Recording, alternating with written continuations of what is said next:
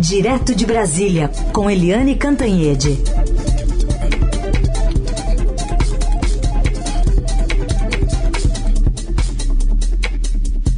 Oi, Eliane, bom dia. Bom dia, Heisen, Carolina, ouvintes. Oi, Eliane, bom dia. Vamos falar então sobre esse segundo dia de depoimentos da CPI. A gente fecha, na verdade, a terceira semana, né, com o general Eduardo Pazuello, que mostrou consistência aí no seu desempenho da véspera, né? Blindando o presidente e faltando com a verdade. Olha, é, realmente essas três semanas mostram isso. Mostram que os três demitidos do governo, né? Todos três foram demitidos. O Fábio Weingarten, que é publicitário e foi da SECOM. O Ernesto Araújo, que é diplomata e foi chanceler, chefe do Itamaraty. E agora o general da ativa, Eduardo Pazuello, ex-ministro da Saúde. Os três fizeram a mesma estratégia, ou seja, eles foram treinados pelas mesmas pessoas, foram treinados com o mesmo intuito, que não é defender a eles próprios, né? Isso é em segundo plano. A prioridade era defender o presidente Jair Bolsonaro. E defender como? Mentindo. Porque a verdade nesse caso não apenas dói, como mata. Então, a toda a preocupação foi não falar a verdade, esconder a verdade, porque contar tudo que realmente acontece, aconteceu aí do presidente Bolsonaro, do governo, do Palácio Planalto aí para conter a pandemia, salvar vidas, evitar é, doenças, evitar essa tragédia na economia, uh, não pode, não pode contar nada disso porque uh, a narrativa, como todo mundo gosta de dizer, não é boa. O fato é que o general Pazuello, ele, ele, segundo todos os membros ali da cúpula da CPI, ele mentiu. Ele mentiu, eh, por exemplo, eu vou citar um exemplo aqui. Ele começou dizendo assim, olha, eu sou um oficial general e oficial general não mente. Isso já é uma mentira, porque o oficial general Eduardo Pazuello mentiu o tempo inteiro. Então já começou com uma mentira. E eu vou dar o exemplo mais contundente que foi da Tratecov. Tra a Tratecov é uma plataforma que foi é, imaginada, criada e é, executada pelo Ministério da Saúde para é, vamos dizer, orientar ou determinar ou sugerir aos médicos brasileiros o uso do tratamento precoce com a tal da cloroquina, que foi desautorizada pelo mundo afora e pela Organização Mundial da Saúde como remédio para a Covid-19. E essa plataforma né? Você tem até a, a secretária do, de, de, saúde lá do Ministério da Saúde, que será a, a próxima convidada a depor, que todo mundo chama de Capitã Cloroquina, tem entrevista dela gravada, vídeo dela gravado, né, dizendo, olha a nossa plataforma sensacional, tal, que vai curar todo mundo, da, da cloroquina e tal. Tem até isso. E o, o general Pazuello disse que não, que foi só um protótipo, protótipo que nunca foi usado, que não, não tem nada disso. Aí disseram, ué, mas tá lá, foi publicado. Ele disse, ah, mas é que foi hackeado. Foi hackeado, mudado e publicado com mudanças, com fraudes. E aí o, nem o, o, presidente da CPI, Omar Aziz, que é um homem muito equilibrado, muito sereno, nem ele aguentou. E o Omar Aziz falou assim, puxa vida, esse hacker é muito bom, hein?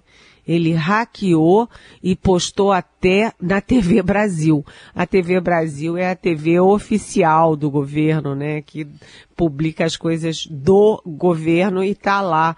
Uh, tem uma longa reportagem sobre a plataforma Tratecov, com médicos dizendo que já tá, já estavam usando a plataforma, estavam inscritos. Aliás, já eram mais de 340 inscritos. Ou seja, foi uma mentira, assim, é, descarada do, do, do, do Pazuello.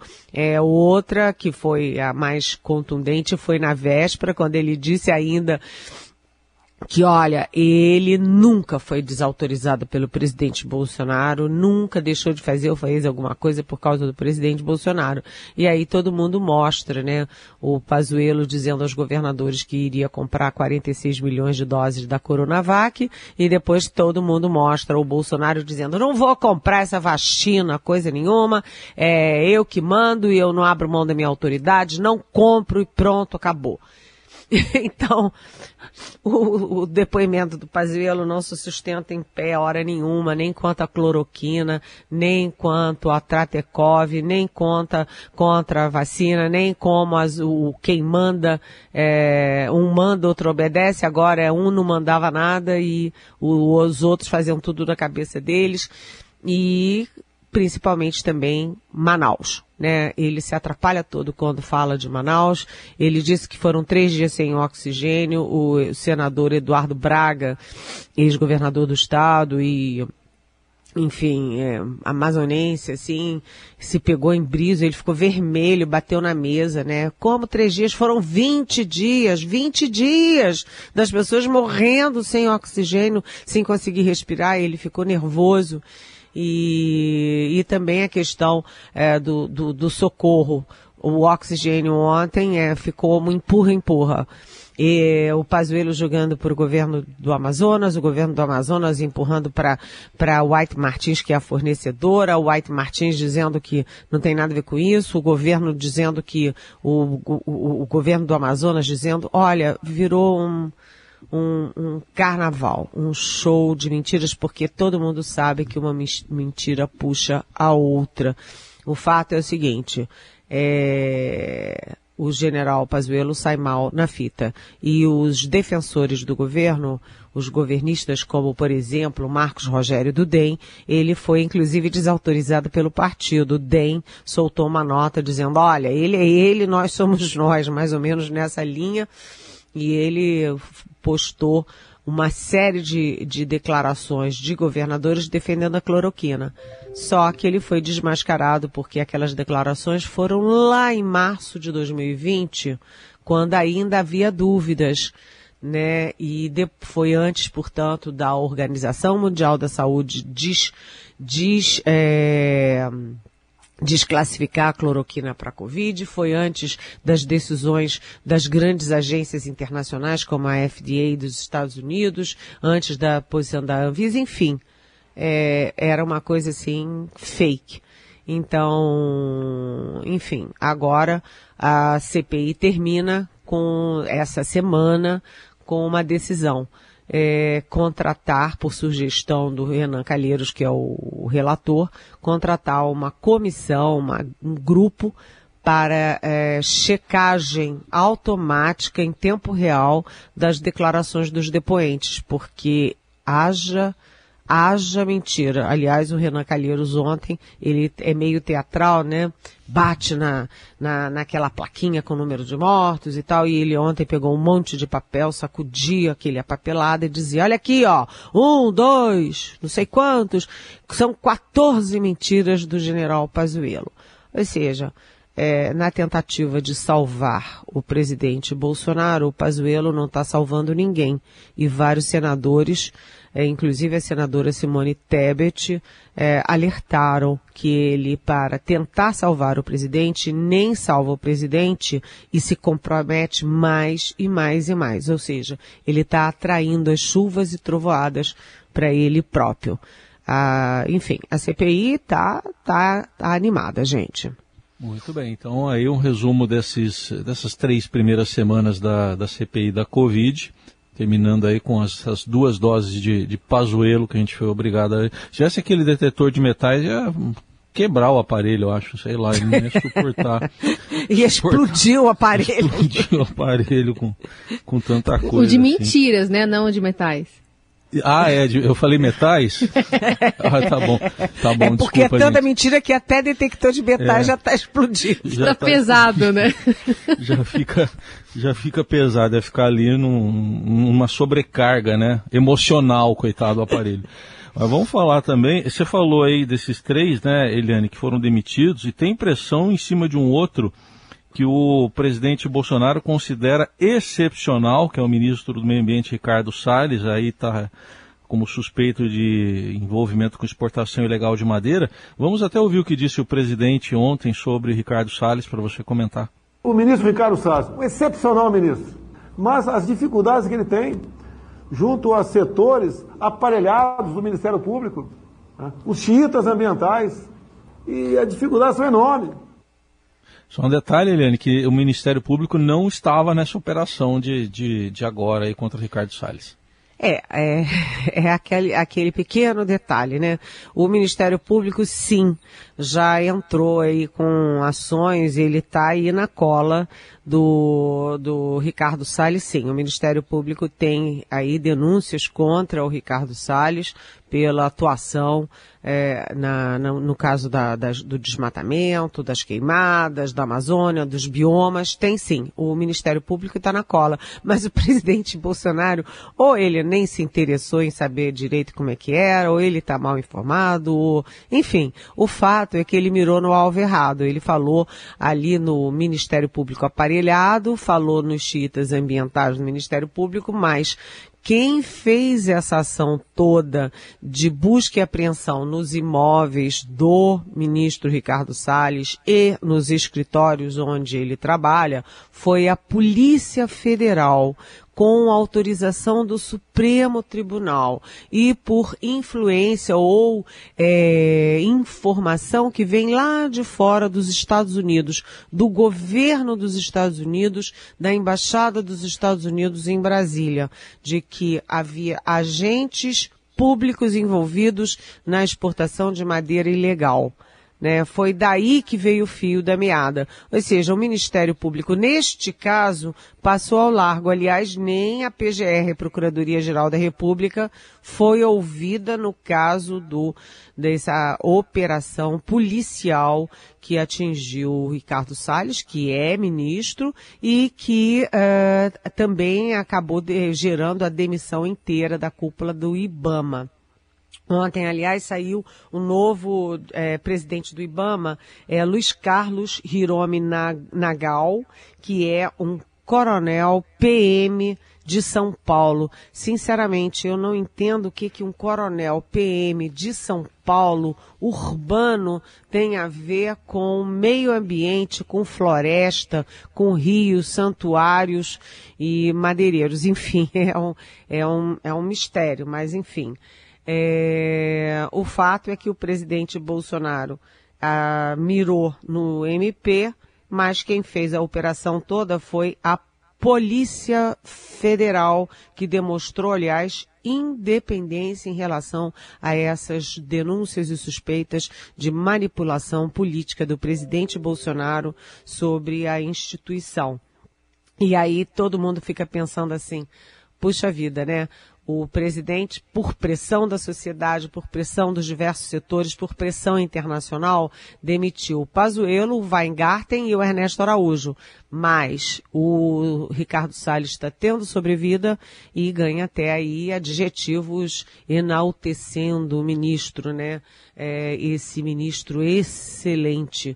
Eu acho que o presidente Bolsonaro é o único brasileiro que acha isso, mas enfim, enquanto ele tiver o, o, apoio do presidente, ele vai ficando, porque no regime presidencialista, quem tem a BIC tem a, o poder de demitir ou nomear, né? E o, o, o Ricardo Salles vai ficando. Mas só tem uma coisa: dentro do palácio há muita resistência contra o Ricardo Salles. Então o presidente está sendo pressionado pelos próprios é, assessores, pelos próprios ministros dele a tomar uma atitude e se livrar do Ricardo Salles. Vamos ver até quando ele resiste participação de Eliane Cantanhede, direto de Brasília, agora para falar de uma preocupação mais uma aí na pandemia, a chegada ao Brasil via Maranhão da cepa, né, de uma nova variante aí do coronavírus, a indiana, muitas incertezas e alertas já, né, Helene? É, essa nova cepa chega ao Brasil via São Luís, no Maranhão, um navio que, na verdade, é, é, tem a ver com Índia e com África do Sul, mas o marinheiro contaminado é da Índia e a cepa já identificada pelas autoridades sanitárias brasileiras é a cepa indiana. Além desse marinheiro internado, há outros também contaminados. O navio está a 50 é, quilômetros da, da, da costa brasileira e isso é uma preocupação. Por quê?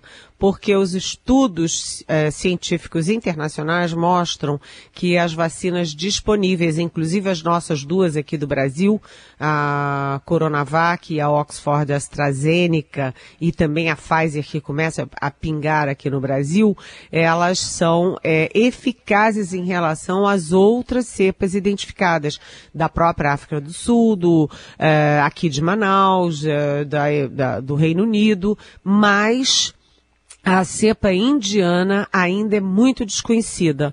Não se sabe é, nada ainda é, com certeza em relação à cepa indiana, mas aparentemente ela é mais agressiva, ela contagia mais rapidamente, infecta mais rapidamente e há o grande risco é de que essa cepa saia do Maranhão e se espalhe pelo país é, rapidamente. Há um grande temor disso. E aí a gente lembra que as autoridades, o Ministério da Saúde, o Ministério da Justiça, o Itamaraty demoraram muito, pelo menos 10 dias, para tomar a decisão de fechar os portos e aeroportos brasileiros para é, voos, navios, enfim, é, que cheguem da Índia aqui no Brasil. Demoraram muito, excessivamente. E agora vamos ver como é que vão tentar conter essa cepa, qual é o esforço federal, estadual, municipal para conter essa cepa dentro de, de São Luís, porque o momento é de muita incerteza. O Brasil estagnou, é, numa, estabilizou num índice muito alto de mortes, é, em torno de 2.400 mortes, é, como foi ontem, por exemplo. E, além de tudo, o número de casos continua crescendo. Ontem, mais de 80 mil é, infectados em 24 horas, quer dizer, não está na hora de brincar. E além disso, vem aí o inverno, junho, julho, agosto, então tudo muito incerto, sabe, gente? Tudo muito ainda tenso e essa nova cepa é uma péssima notícia. É preciso que haja, é, primeiro, competência. Segundo, vontade. Terceiro, união de esforços para que essa cepa fique contida, fique numa bolha é, no Maranhão e não se espalhe para o resto do país. E a gente ainda não está vendo nenhuma operação é, nesse sentido, uma operação de guerra contra essa nova cepa.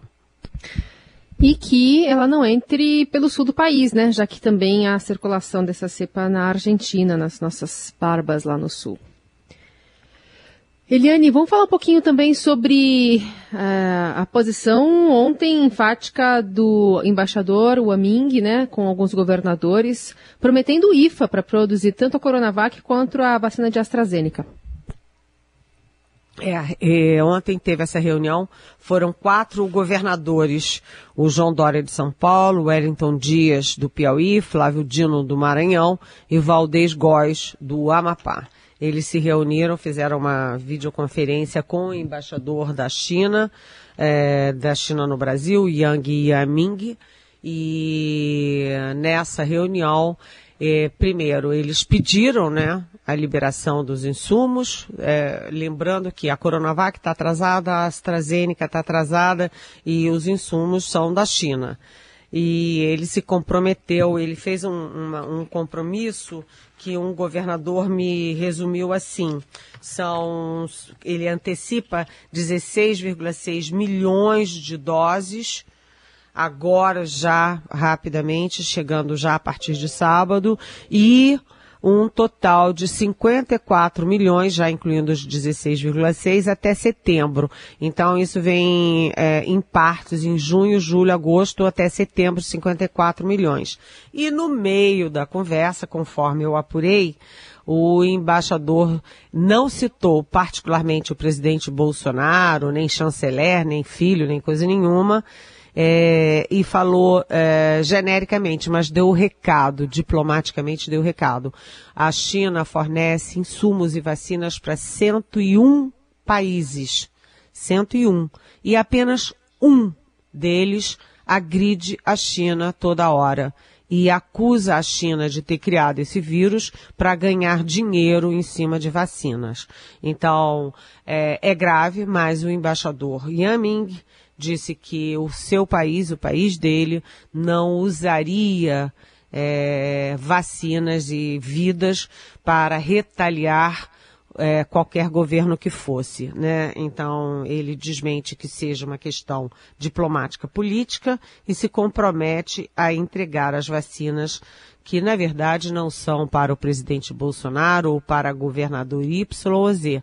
Essas vacinas são para o povo brasileiro que precisa muito. E essa semana a gente viu a manchete do Estadão a manchete do Estadão de quarta-feira, dizendo que o atraso da segunda dose da vacina já afeta 5 milhões de brasileiros. 5 milhões tomaram a primeira dose e, por orientação do Ministério da Saúde, prefeituras e governos não reservaram a segunda dose para eles. Ou seja, criando uma insegurança sobre o que, que acontece com quem toma a primeira dose e não consegue tomar a segunda. Bom, tem ainda pergunta de ouvinte aqui, acho que dá para responder essa aqui da, é, da Paula. Você já falou do, do Ricardo Salles, mas ela está fazendo uma leitura, ela está perguntando se com esses elogios no meio dessa crise, é, isso não indica que, o, que é o fim da linha para ele, que está próximo o fim da linha. Oi, Paula, você é bem informada, né? e bem atenta, porque é isso. Quando o presidente elogiou o Ernesto Araújo, todo mundo disse, Ih, Ernesto vai cair. Elogiou o Weintraub, Ih, vai cair. Elogiou o, o, o, Pazuello, Ih, vai cair. É a mesma coisa. Ele elogia o Ricardo Salles, todo mundo já põe no radar. E o Ricardo Salles está com os dias contados. A conferir. Alô, doutor? Tudo bem? Tudo pronto para nossa entrevista? Certo, então vamos lá. O senhor vai conversar com a Carolina e com o Heisen. É, Heisen. Não, não, não. É Heisen. Não, não é Heisen, é Heisen. É, ó, eu vou soletrar para o senhor, mas eu vou soletrar como o senhor deve pronunciar, tá bom? R, A, I, S de sapo, S de sapo de novo, E, M de Maria. Isso. Heisen. Muito bom dia, Carolina. Muito bom dia, Heisen. Olá, Carol, Heisen. Muito obrigado, Carolina. Um grande abraço para você, para o Heineken.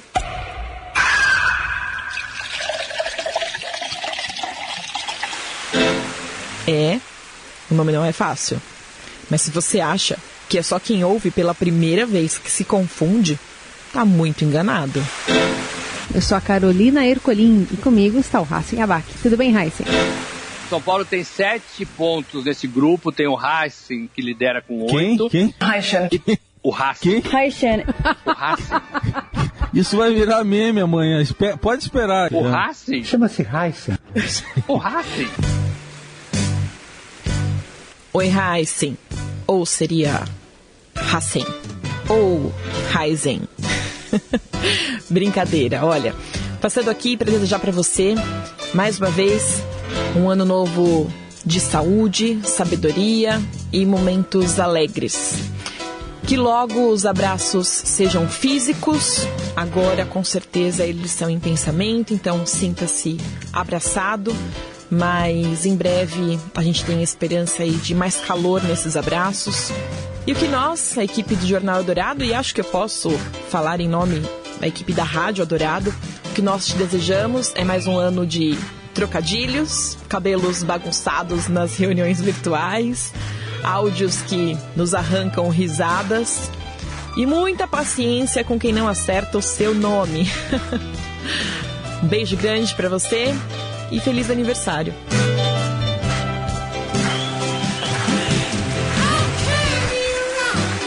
Quero registrar que eu não erro o nome do Heisen, hein? Não tem eu aí nesse pupurri. Sobrou até pra mim, né, Eliane? Até pra você. E faltou o Ciro Gomes, que também se atrapalhou com o nome do Heisen.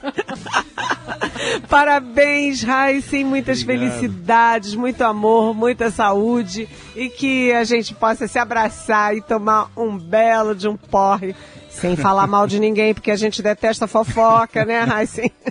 É isso, é isso. Mas agradeço aí a todo mundo, Bárbara principalmente aí, trabalho que teve aí de montagem com o Nelson, com todo mundo, acho que com a Frane.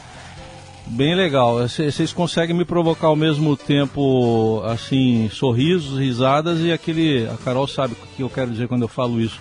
Suor nos olhos. Fico os olhos bem suados, né? Agora há pouco fiquei também que a minha filha já me avisou que eles vêm aqui, ela e a Vivian e o Vitor, ela já me avisou, olha, de longe sem abraço, mas a gente vai te ver. Então, mas sabe que o, o, meu nome, viu, Eliane? O meu nome é assim, ele é complicado até para quem é árabe, porque o meu pai fez uma engenharia danada na época. O meu nome na época era como se fosse, sei lá, um. Estou falando de 1964, vai. É como se fosse um Cauê, que é um nome incomum. Pra, hoje é mais comum, né? Mas os amigos do meu pai, os árabes mesmo, falavam para ele, mas tá errado, não é Hussein, não é Hassan. Ele falava, não, é Heisen. É porque ele tinha admiração lá por um, sei lá, era um alquimista, né? Essas coisas aí do meu pai. E aí ele, ele, ele criou uma história que ele falou o seguinte, que todo árabe, você identifica ele no nome, eh, você identifica a religião que ele é, se ele é muçulmano ou se ele é cristão. E ele quis quebrar isso. Ele falou, vou botar. E meu pai era muçulmano. Ele falou, vou botar um nome que, pelo menos no nome, ninguém vai saber se é cristão ou muçulmano. Eu não quero atrelar a religião. Então aí ele veio com essa variante. Mas eu agradeceria, talvez, se ele tivesse botado um S a mais ali. Já ajudaria, entendeu? acho que já ajudaria alguma coisa. Pois eu acho seu nome muito bonito. Eu acho super bonito, super sonoro. Heisen. É muito bonito. Tá Tanto que não queria. Muito obrigado. E sabe, Olha, que todo ano, desculpa, Carol, todo ano sobra pro coitado do Frejá, que faz aniversário no mesmo dia que eu. Hoje eu acreditei, olha. Vocês conseguiram isso. Hoje eu acreditei que ia terminar com o Frejá, que vocês já tinham falado do aniversário mais cedo. Eu falei, acho que hoje vamos de Frejá finalmente. Parabéns ao Frejá também, que faz aniversário hoje. Parabéns. Eu, eu, quero registrar aqui os ouvintes que estão mandando mensagens pro, pro Raíssen Abac. Eu consegui já encaminhar algumas delas. É, um abraço carinhoso dos nossos ouvintes que ao longo de todo o jornal mandaram é, muitos parabéns também para o nosso companheiro diário aqui, que eu tenho a, a, a honra de, de, conversar todos os dias, de perto e longe ao mesmo tempo. Ele sabe até o, a intensidade dos meus suspiros e risadas aqui do outro lado para não atropelar né, a, a, a condução do Jornal Dourado bom, Carol. Obrigado mesmo. É um prazer estar com você há tanto tempo já. E não é, da, não é dessa casa, já vem de outra, né? Tamo juntos de novo. Tamo juntos. Muito bem, então assim a gente vai encerrando o Jornal Dourado com a participação especial da Iane Cantanhete neste dia de celebração do nosso querido Heisen Abac. Obrigada, Viliane. Obrigada a vocês, foi uma delícia. É, tchim, tchim, Heisen. Bom Obrigado, fim de semana Eli. a todos. Vivemos em constante transformação e para ajudar as empresas a estarem conectadas com pessoas, nós criamos o Estadão Blue Studio, uma nova operação dedicada para criar soluções publicitárias inovadoras e orientadas à performance. O Estadão Blue Studio entrega projetos customizados, branded content, publicações e uma série de eventos consagrados pelo pelo mercado. Não importa o tamanho do seu desafio. Para nós, sempre existe uma boa solução. Estadão Blue Studio. Conteúdo de alta performance.